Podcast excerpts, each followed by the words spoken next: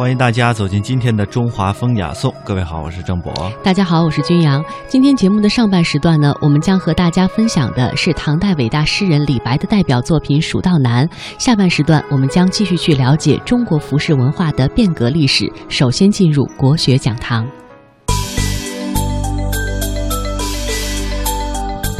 讲中华文化精髓，到华夏文明内涵。分析历史与现实的源流传承，洞悉哲理背后的人生。中华风雅颂国学讲堂。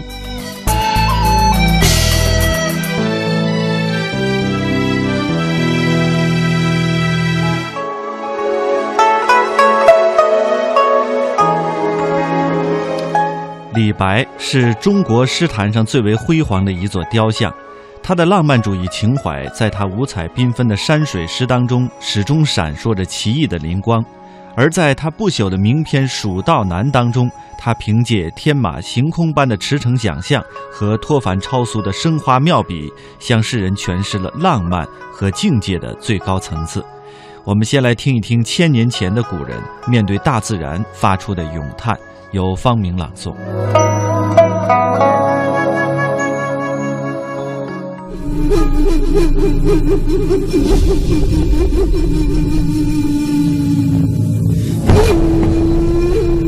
噫吁乎！危乎高哉！蜀道之难，难于上青天。蚕丛及鱼凫，开国何茫然！尔来四万八千岁，不与秦塞通人烟。西当太白有鸟道，可以横绝峨眉巅。地崩山摧壮士死，然后天梯石栈相勾连。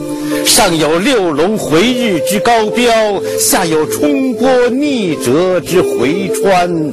黄鹤之飞尚不得过，猿猱欲度愁攀援。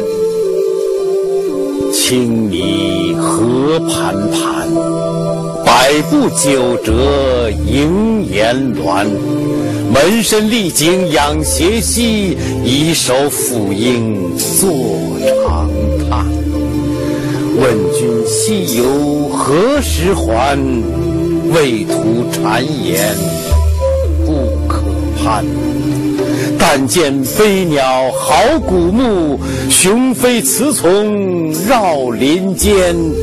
又闻子规啼夜月，愁。空山，蜀道之难，难于上青天。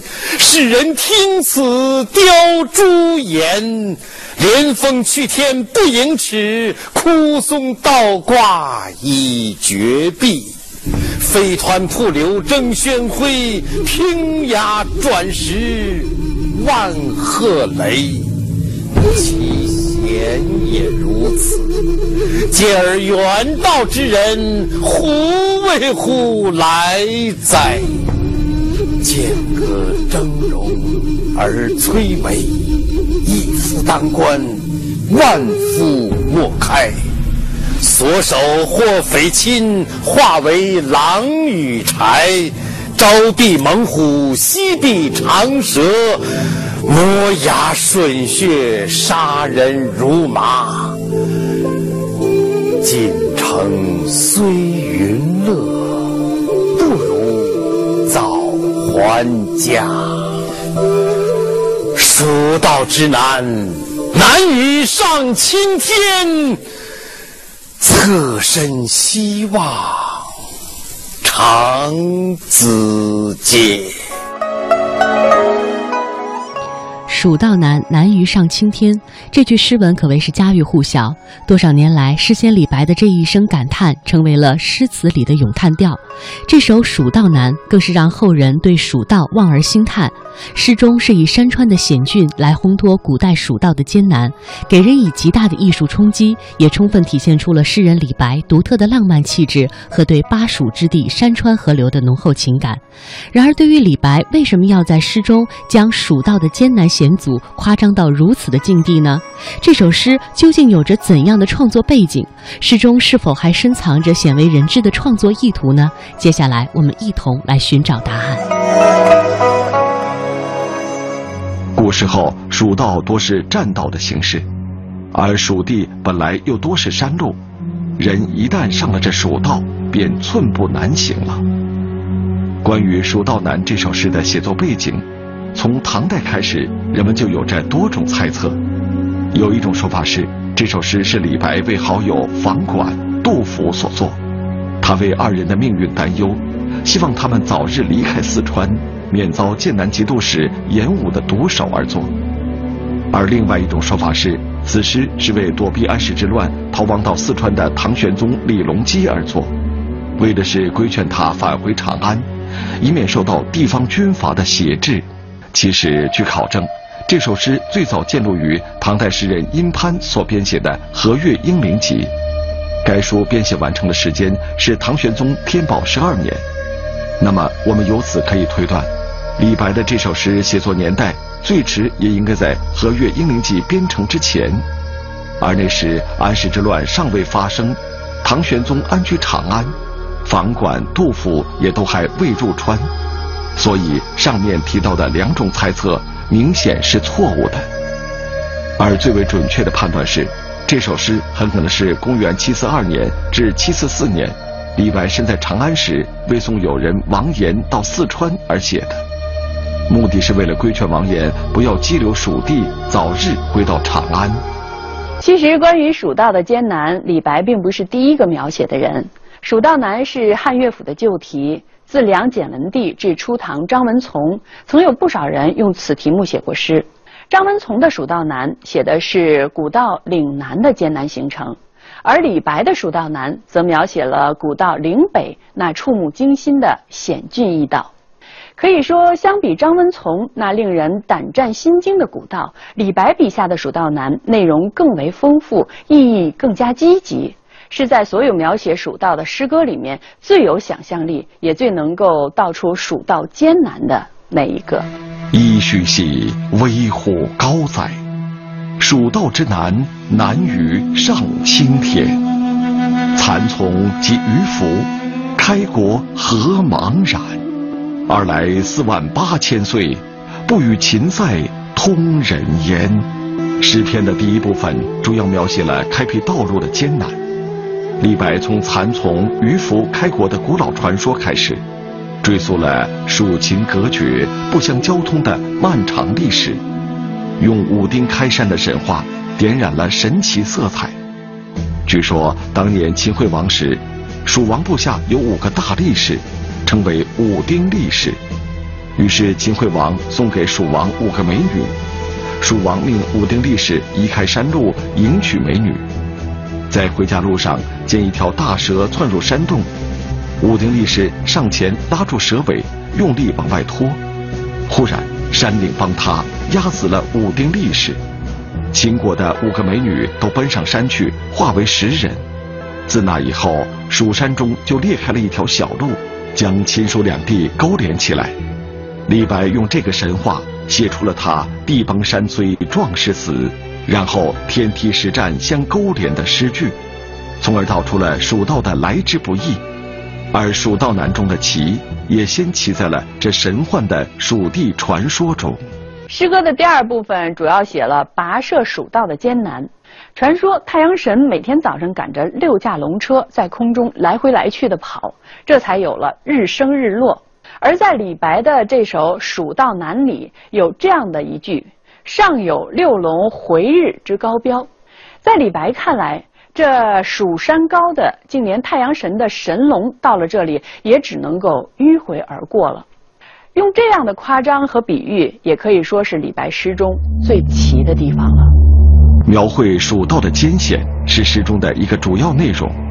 虽然为了劝说友人，他极力夸张，描绘了蜀道的艰险恐怖，但对祖国山河的热爱，又使他不由自主地对笔下的蜀道倾注了饱满的热情，写出了他的突兀、峥嵘、强悍和不可凌越的磅礴气势。连峰去天不盈尺，枯松倒挂倚绝壁。飞湍瀑流争喧会，拼崖转石万壑雷。这里既有群峰屹立的雄伟壮阔景象，又有枯松倒挂的特写镜头；既有充满诗情画意的近景，又有令人触目惊心的动态。在这诗中，李白对王岩的情谊也表露无遗。王岩入蜀，他一连写了《剑阁赋》《送友人入蜀》等诗文相送。王岩去世后，他又写了《自丽水到阎王窟》三首，表示他的悲痛。在本诗中，他在描绘蜀道之时，还情不自禁地发出“问君西游何时还”的感慨，对王岩远行感到担忧，并诚恳地劝他及早回家。从《蜀道难》问世以来，一直深受很多文人雅士的欣赏。据说当年李白初到长安，有次去紫极宫，不料竟在那里遇见了当时的大诗人贺知章。李白原来早就拜读过贺老的诗，并且对他敬仰已久。这次相遇，自然立刻上前拜见，并且呈上了自己的诗本。当贺知章读到这首荡气回肠的《蜀道难》时，很是欣赏。还没有把诗读完，便兴奋地解下了衣带上的金龟，叫人出去换酒与李白共饮，还脱口说出：“你是不是太白金星下凡到了人间啊？”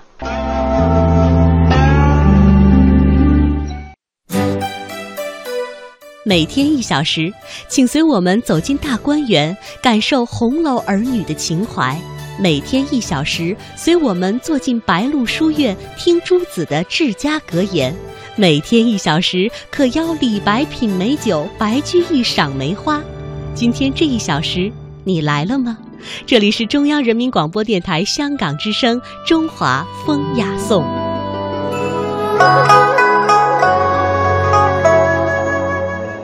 李白是浪漫主义诗人，和他齐名的另外一位大诗人杜甫是现实主义诗人。李白的诗歌是飘逸豪放的，而杜甫的诗歌呢，往往是沉郁顿挫的。李白被称之为是诗仙，杜甫被称之为诗圣。接下来的时间，我们就来说说杜甫。杜甫是一个十分重视友情的人，且看他写给李白的诗：“世人皆欲杀，无意独怜才。”这也写出了他一生对于李白才华的非常的珍惜相重，其言言出由衷，读来实在感人。后人呢，美好以现实主义和浪漫主义来规范杜甫和李白的艺术风格，于是呢，李白就被塑造成了青春李白，而杜甫便成为了沉郁杜甫。作为中国历史上最为杰出的两位诗人，并非像人们想象的那样美好。时间的隔离给了我们想象的空间，但是历史的真相却不能够掩饰。那么接下来的这段音频为您揭开的是杜甫的真实面目。杜甫和李白齐名，世称李杜。他的思想核心是儒家的仁政思想，他有。治君尧舜上，再使风俗淳的宏伟抱负，他热爱生活，热爱人民，热爱祖国的大好河山。他嫉恶如仇，对朝廷的腐败、社会生活中的黑暗现象都给予批评和揭露。他同情人民，甚至幻想着为解救人民的苦难，甘愿做自我牺牲。人们一想起杜甫，脑海浮现的多半是一位忧国忧民、朴实谦和的长者。但是，长者也曾经年轻，温厚的人也有狂放的一面。如果不是命运的捉弄，杜甫在后人面前呈现的，也许会是另一种面貌。杜甫字子美，诗中常自称少陵野老，祖籍是今天的湖北襄阳。自他的曾祖时迁居河南巩县，杜甫的祖父杜审言是初唐时期近体诗的奠基人之一。杜甫自幼好学，知识渊博，颇有政治抱负。开元后期，因为考取进士不第，开始漫游各地。天宝三载在洛阳与李白相识，后来寓居陕西长安将近十年，未能有所施展，生活贫困，对当时的黑暗政治有较深的认识，最终靠献赋才得到一官半职。等到安禄山军攻陷长安以后。杜甫只身逃到凤翔，夜见肃宗，赐官左拾遗。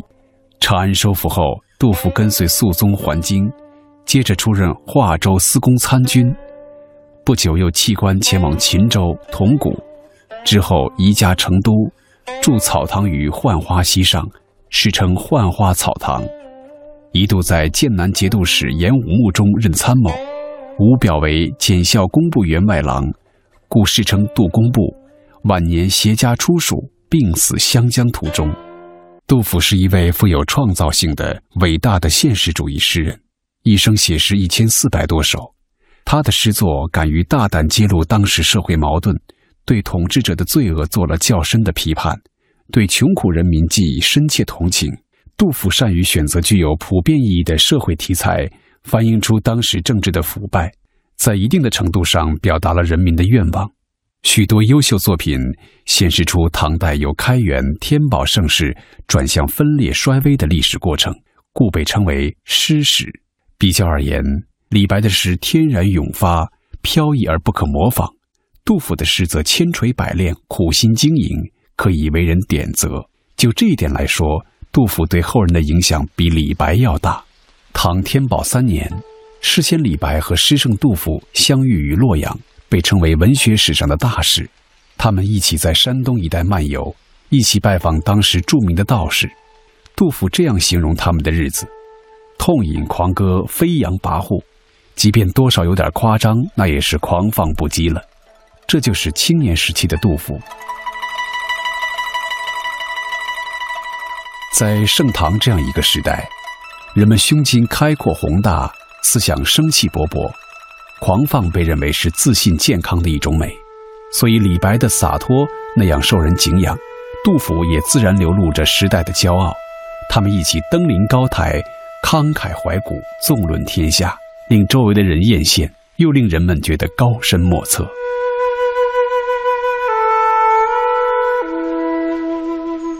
这是一个踌躇满志的杜甫，和李白一样，他也是满腔治国平天下的狂想。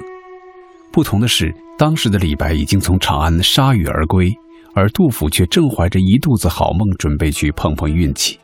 不过，等待杜甫的仍旧是失败。即使这样，他依旧带着几分年轻的狂傲，在给唐明皇的上书中，毫不含糊地自称才华绝不在汉代的文学大家杨雄、梅高之下。在今天看来，杨雄、梅高的成就声名远不及杜甫。但在当时，杜甫的这种说法充分显示了自己的年少轻狂。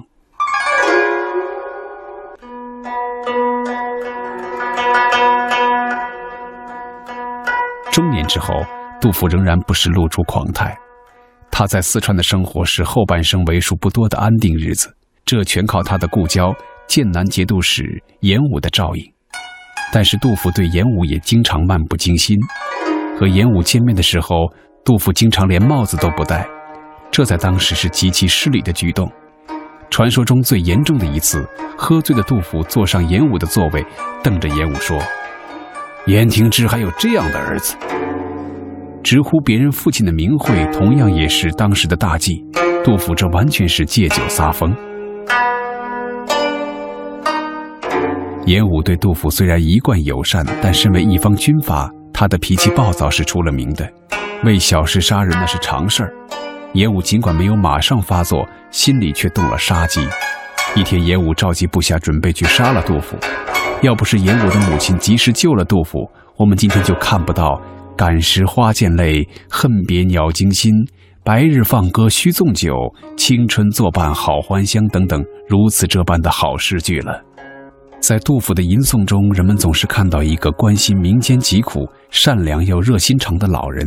很难把他和那种轻狂对照起来，或许人性的复杂多样正是这样吧。杜甫的诗歌时常出现放歌纵酒的描述，中间多少能够体现出一点他的疏狂。然而他性格中的固执倔强却似乎不容易看到。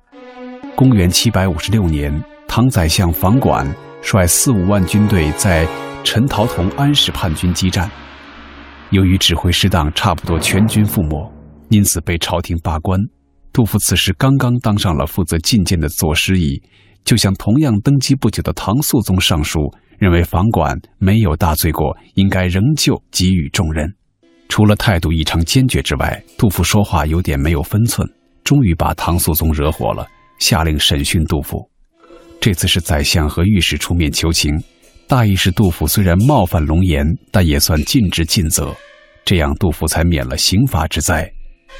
在这之后，杜甫用诗的形式把他的见闻真实的记录下来，成为他不朽的作品，也就是《三吏》与《三别》。侥幸逃过一劫之后的杜甫，居然还不见好就收，他再次上书为房管的事情喋喋不休。这种不屈不挠的脾气和唐朝初年的名臣魏征非常相似，不达目的绝不收手。但魏征风云际会，恰逢明主遇到了唐太宗这样千古少见的头脑清楚的皇帝，才成就了一代谏臣的名称。杜甫碰到的唐肃宗可就没那么明白了，从此就不怎么搭理杜甫，不久便找了个借口把他打发了事。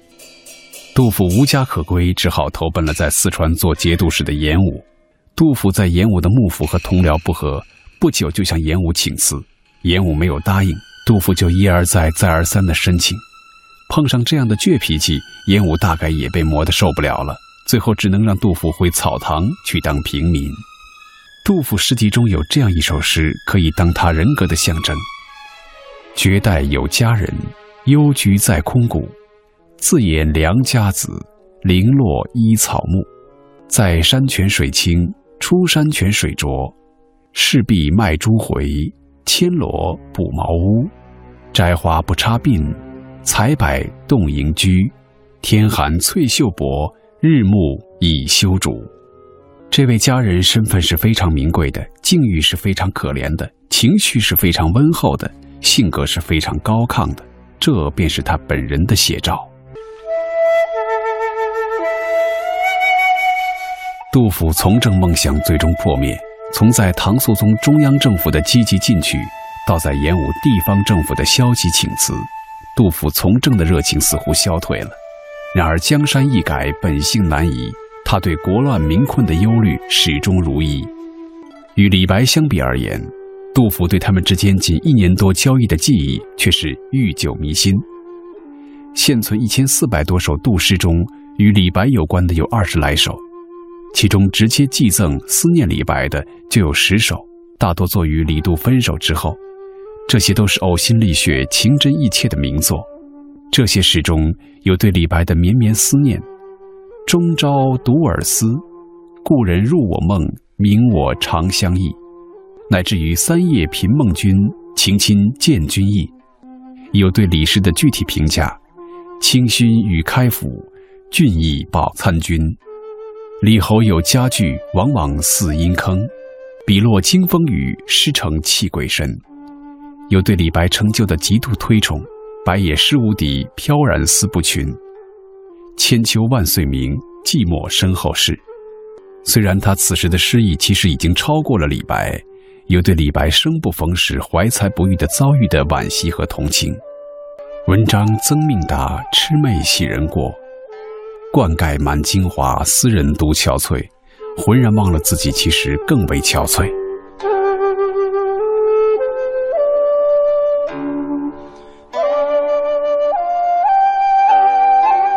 杜甫多愁善感，同样对落魄的唐明皇，李白是讥讽挖苦，杜甫却寄予深刻的同情。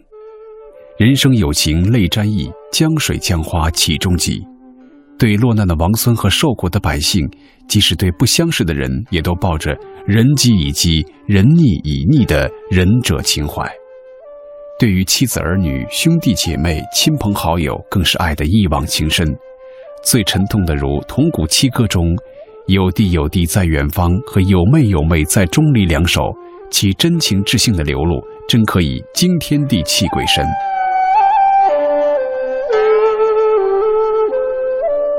前人但知他美饭不忘君，不知他美饭不忘亲，不忘友，不忘人，乃至不忘物。且听他说：“自去自来堂上燕，相亲相近水中鸥。暂指飞鸟将树子，频来雨燕定新巢。”再看他的腹肌行、一股行，观打鱼歌，又观打鱼歌。杜甫对草木鱼虫的爱心跃然纸上，也就不难明白为什么裘兆敖说他爱屋及鱼其物了。所谓的忠君爱国，不过是对天地万物的大爱的逻辑结果。梁启超封他为情圣，恰如其分。没有如此多情的心灵，绝对写不出那般抑扬顿挫的作品。一千四百多首杜甫的诗作，大都是发自于内心的血泪相迸发的产物。药理关心诗总废，花枝照眼俱还成。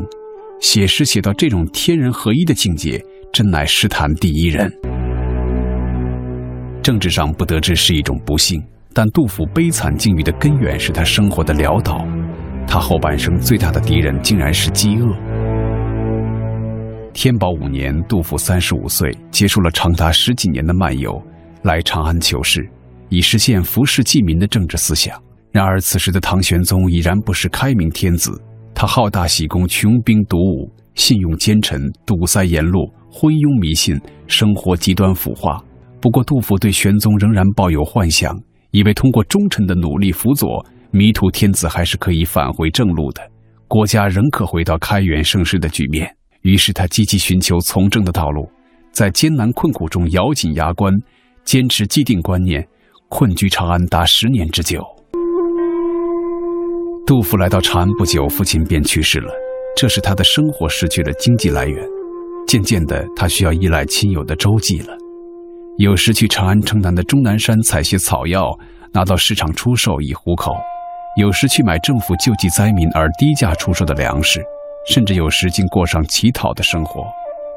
朝叩富儿门，暮随肥马尘。残悲与冷炙，到处前悲心。饥卧冻疾向一寻，敝衣何事连百结，都是他悲屈生活的真实写照。衣衫褴褛，经常挨饿，动不动就是十几天没米下锅。他的族孙杜季住在长安城南郊，为了叨扰一顿饭吃，杜甫每每前去走动。这位族孙生活也不宽绰，见长辈来了，心里老大的不悦，嘴上不好说什么，却在行动上表现出来。打井水淘米，使劲摆动水桶，把水搅得挺浑；到园中砍菜，放手乱砍一气。杜甫对此感慨万分。使他深受感激的是一位名叫王乙的青年朋友对他的款待。有一次，杜甫闹疟疾，折腾得面黄肌瘦、头白眼花，大病初愈。他拄着拐杖出门散步，来到王乙家门。